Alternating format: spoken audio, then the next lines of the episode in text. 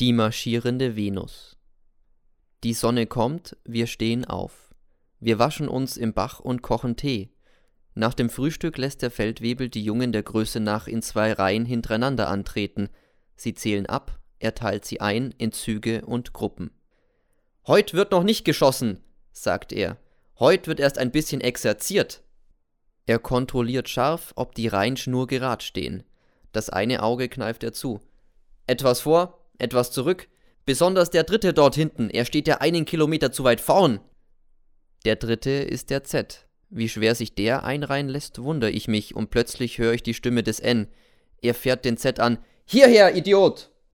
Na, na, na, meint der Feldwebel. Nur nicht grob werden. Das war mal, dass man die Soldaten beschimpft hat, aber heute gibt's keine Beleidigungen mehr. Merkt ihr das, ja? Der N schweigt. Er wird rot und trifft mich mit einem flüchtigen Blick. Jetzt könnte er dich aber gleich erwürgen, fühle ich, denn er ist der Blamierte. Es freut mich, aber ich lächle nicht. Regiment, Marsch! kommandiert der Feldwebel, und dann zieht es davon, das Regiment. Vorne die Großen, hinten die Kleinen. Bald sind sie im Wald verschwunden. Zwei blieben mit mir im Lager zurück, ein M und ein B. Sie schälen Kartoffeln und kochen die Suppe. Sie schälen mit stummer Begeisterung.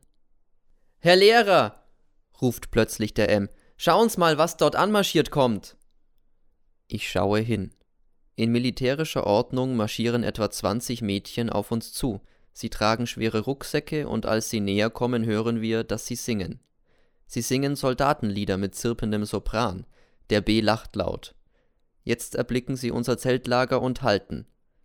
Die Führerin spricht auf die Mädchen ein und geht dann allein auf uns zu. Es sind circa 200 Meter.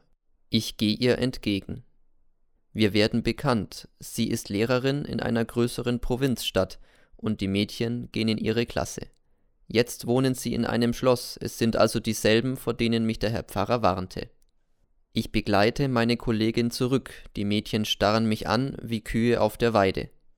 Nein, der Herr Pfarrer braucht sich keine Sorgen machen, denn alles, was recht ist einladend, sehen diese Geschöpfe nicht aus, Verschwitzt, verschmutzt und ungepflegt bieten sie dem Betrachter keinen erfreulichen Anblick. Die Lehrerin scheint meine Gedanken zu erraten, sie ist also wenigstens noch in puncto Gedankenlesen ein Weib und setzt mir folgendes auseinander. Wir berücksichtigen weder Flitter noch Tand, wir legen mehr Wert auf das Leistungsprinzip als auf das Darbietungsprinzip.